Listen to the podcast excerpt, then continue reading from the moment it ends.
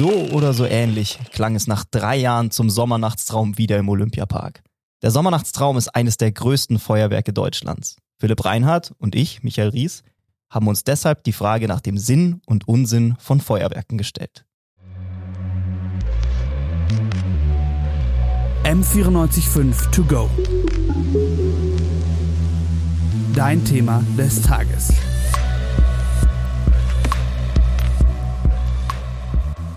Philipp, warst du beim Sommernachtstraum? Nee, tatsächlich war ich nicht da. Du?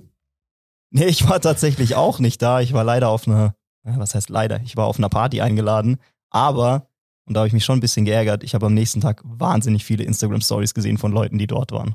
Ja, fühle ich. Ich wurde auch so mit Videos und Bildern zugespammt. Das sah echt cool aus. Es war cool, ja. Aber wir beide waren ja dafür vorher auf der Pressekonferenz zum Das Sommernachtstraum.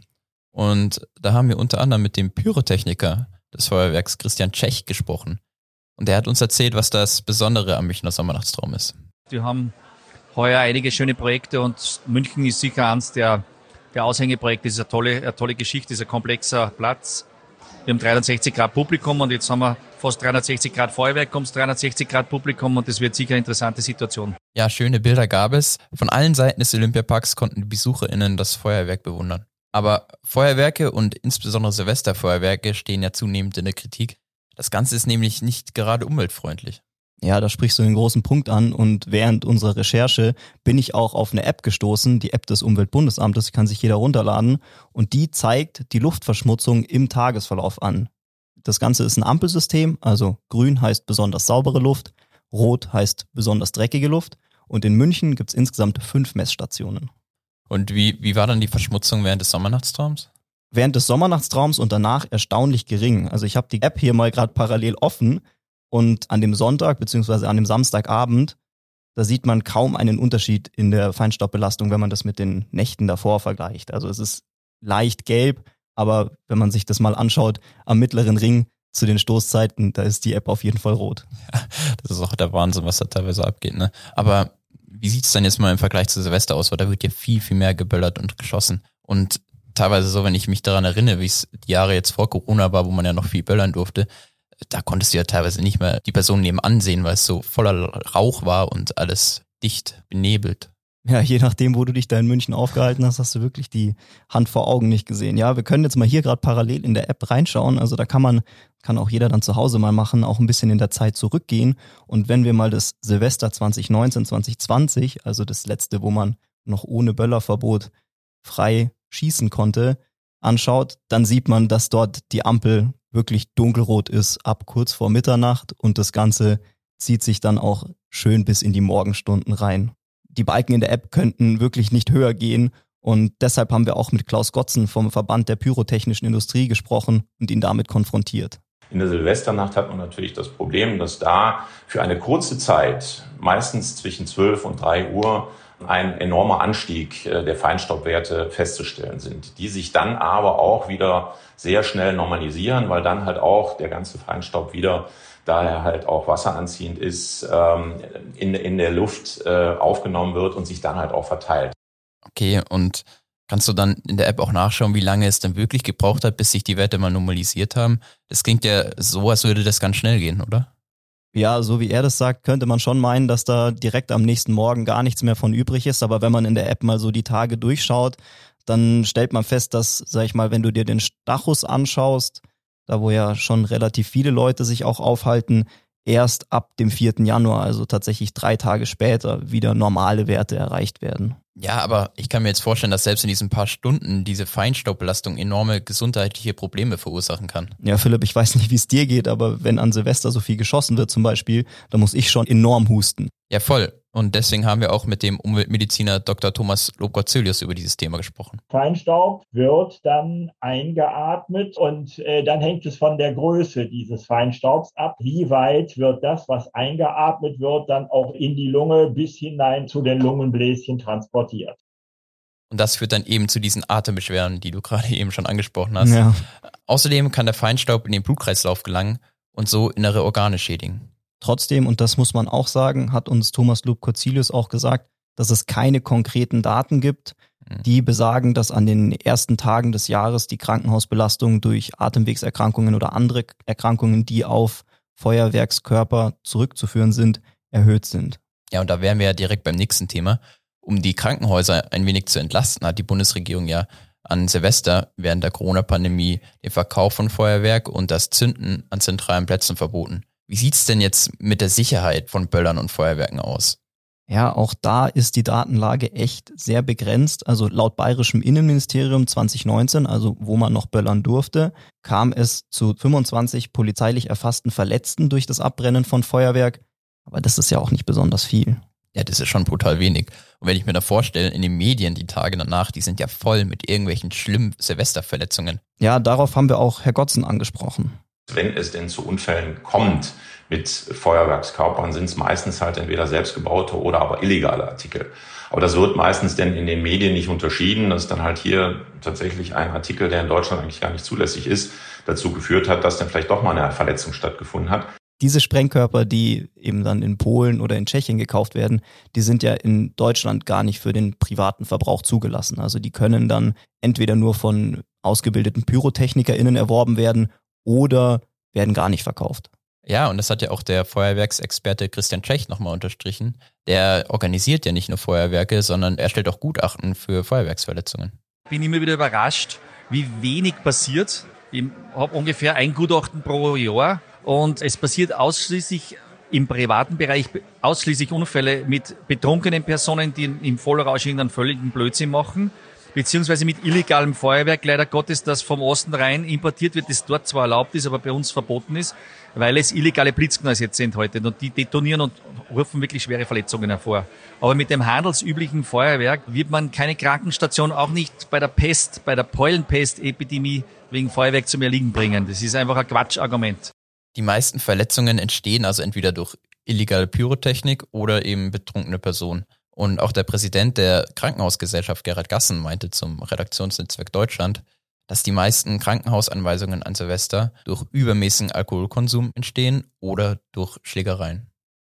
Also die Menschen sind durch die Feuerwerkskörper tatsächlich relativ wenig gefährdet, wie wir jetzt da raushören. Aber wie schaut's denn jetzt mit den Tieren aus? Also die Knaller sind ja schon ziemlich laut und ja, für die Tiere kommen sie ja vor allem sehr unerwartet. Ja, das habe ich mir auch schon öfter gedacht. Ich kenne das nämlich so von meiner Oma. Die gibt ihrem Hund nämlich auch immer Baldrian an Silvester, damit er mal ein bisschen Ernsthaft? runterkommt. Ja, weil wenn der das nicht bekommt und dann explodieren die Raketen um Mitternacht, dann ist der Vogel wild und springt in der Wohnung herum. Aber so ist er ganz ruhig und nimmt es einigermaßen gelassen. Da ist der Hund von deiner Oma ja bestimmt auch kein Einzelfall. Ja, das denke ich mir eben auch. Deshalb haben wir mal mit Peter Höfken gesprochen von der Tierschutzorganisation Peter. Was wir jedes Jahr erleben, ist, dass zahlreiche Hunde und Katzen in Privathaltung, dass die einfach völlig verängstigt sind und äh, weglaufen. Das betrifft auch häufig schon die Stunden vor dem eigentlichen Silvester oder nach Silvester. Also wenn die Menschen denken, es wäre vorüber und gehen mit ihrem Tier spazieren oder lassen ihre Katze wieder raus und dann gibt's noch halt dann im Vorfeld oder nachher noch Knallereien, die dann eben zu einem zu einer Panikreaktion der Tiere führen. Fair enough, aber wenn wir uns jetzt nochmal so organisierte Feuerwerke wie den Sommernachtstraum hier in München anschauen, dann dürfte das ja schon eher eine geringere Rolle spielen, weil Haustiere lässt man ja da hoffentlich zu Hause. Ja, das schon, aber ich meine, gerade Vögel können ja nicht zu Hause bleiben, das wird schwer. Oder kurz vor dem Feuerwerk mal eben vom Olympiapark rüber in den Louisville-Park umziehen. Schöne Vorstellung eigentlich. Eigentlich schon, aber schwierig. Und das Problem beschreibt auch Peter Höfgen. Gerade in den Städten ist für die vielen Vögel, die in Städten leben, so ein Feuerwerk ja wirklich mit einem Inferno vergleichbar. Die Tiere wissen gar nicht, wie ihnen geschieht. Gerade Vögel sind ja sehr schreckhaft, aber auch andere Wildtiere. Die fliegen dann sehr schnell in große Höhen, verlieren die Orientierung und haben natürlich auch einen hohen Energieverlust im Winter. Da ist ja eh eine karge Jahreszeit für die Wildtiere. Und wenn sie dann noch schnell wegrennen, sich verstecken, dann kann das auch schnell lebensbedrohlich sein. Allerdings muss man dazu sagen, dass nicht alle dieser Meinung sind und auch wissenschaftliche Belege fehlen bisher. So bezweifelt auch Klaus Gotzen, dass Wildtiere solche extremen Schäden davontragen. Was das Thema Vögel angeht, ähm, ich, ich glaube, das war die Stadt Wiesbaden oder die Stadt Mainz. Die hat mal ein Riesenproblem mit Vögeln, die in Bäumen im Sommer saßen und die dann halt die ganzen Autos, die dann drunter geparkt haben, vollgekotet haben. Da hatte man den Versuch, diese zu vertreiben und hat dazu halt auch Feuerwerksartikel eingesetzt. Ja, man hat es geschafft, die kurzfristig für einen Tag oder zwei zu vertreiben, dann waren sie aber alle wieder da. Also im Prinzip, ähm, ob das wirklich solche Auswirkungen auf äh, die Vogelwelt hat, das, das muss man sehen, ist, glaube ich, bisher wissenschaftlich auch noch nicht belegt. Also wie bei der Sicherheit ist auch beim Thema Tierwohl die Datenlage wohl eher schlecht. Alles in allem sind Feuerwerke schon tendenziell eher problematisch, aber sind wir mal ehrlich, sie sind auch eher der Ausnahmefall, wenn wir uns jetzt den Sommernachtstraum hier in München anschauen. Trotzdem, und das hört man immer wieder, gibt es Überlegungen, lokale Feuerwerke durch zum Beispiel Lasershows oder Drohneneinlagen zu ersetzen. Ja, das war in Deggendorf letztens der Fall erst. Da findet alle zwei Jahre ein Donaufest statt. Und das endet immer mit einem großen Feuerwerk. Aber für das nächste, 2023, da haben die Grünen einen Antrag gestellt. Die wollten nämlich das Feuerwerk durch eine Lasershow ersetzen. Allerdings sind sie damit gescheitert, wie uns Sabine Sachsinger vom Kulturamt Deggendorf erzählt hat. In dem Fall beim Deckendorfer Donaufest ist die Örtlichkeit nicht so gegeben, dass das durchgeführt werden kann. Also das sind viele Hindernisse, weil das Gelände sich für diese Art der Darstellung nicht so sehr eignet wie ein Feuerwerk. Außerdem sind diese Alternativen oft deutlich teurer als ein standardmäßiges Feuerwerk. Ja, kann man sich ja vorstellen, da braucht man ja viel, viel mehr Technik. Und am Ende, Feuerwerk ist halt doch irgendwie das Traditionelle, was irgendwie jeder kennt und auch viele Leute echt gerne mögen. Für viele auch deutlich emotionaler als jetzt nur so ein paar Lichter. Das stimmt. Ja, jetzt haben wir die Alternativen gehört und auch die negativen Aspekte und vielleicht auch ein paar positive Aspekte des Feuerwerks angeschaut. Philipp, weißt du schon, ob du dir für kommendes Silvester Feuerwerkskörper kaufen wirst?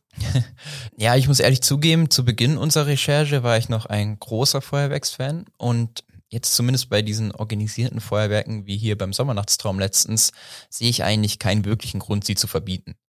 Beim Silvesterfeuerwerk auf der anderen Seite bin ich noch etwas unentschlossen. Ja, ich war früher auch mega der Fan von Feuerwerken. Also Silvester war für mich eigentlich echt immer so ein richtiges Highlight, wenn man da als kleiner Junge bisschen zündeln konnte. Das war, fand, fand ich ganz toll. Aber jetzt in den letzten Jahren, auch schon bevor es das Verkaufsverbot gab, habe ich mir schon kein Feuerwerk mehr gekauft. Also ja, ich brauche das nicht und ich wäre auch vollkommen fein damit, wenn es nur ein großes Feuerwerk irgendwo in der Stadt, irgendwo in München gäbe, so wie jetzt eben beim Sommernachtstraum. Also vor allem wegen der Feinstaubbelastung, wie wir auch in der App gesehen haben, die halt einfach bei einem organisierten Feuerwerk viel, viel geringer ist, als wenn in jeder Straße geschossen wird. Ja, so ein großes Feuerwerk auf der Theresienwiese hätte auf jeden Fall auch was, oder? Hätte Charme. Und ich denke, wie wir gesehen haben, dass sich so ein organisiertes Feuerwerk jetzt wirklich gravierend auf die Feinstaub und Belastung und Luftqualität auswirkt. Wir schießen ja auch nicht jedes Wochenende. Nee, eben. Aber jetzt an Silvester, ja, ich denke, sollte jeder selber überlegen, ob es wirklich nötig ist, Raketen und Böller für hunderte Euro zu kaufen oder ob nicht auch nur ein paar wenige Feuerwerkskörper reichen würden. Das war M945 to go zum Thema Sinn und Unsinn von Feuerwerk. Heute mit Philipp Reinhardt und Michael Ries. Die Sendeleitung hatten Celine Schuster und David Enzfellner. Ein besonderer Dank geht ans Podcast-Team für die Produktion. Ciao und bis zum nächsten Mal.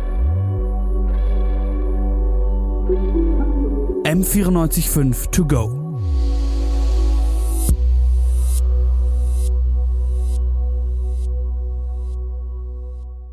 M945 to go ist eine M945 Produktion. Ein Angebot der Media School Bayern.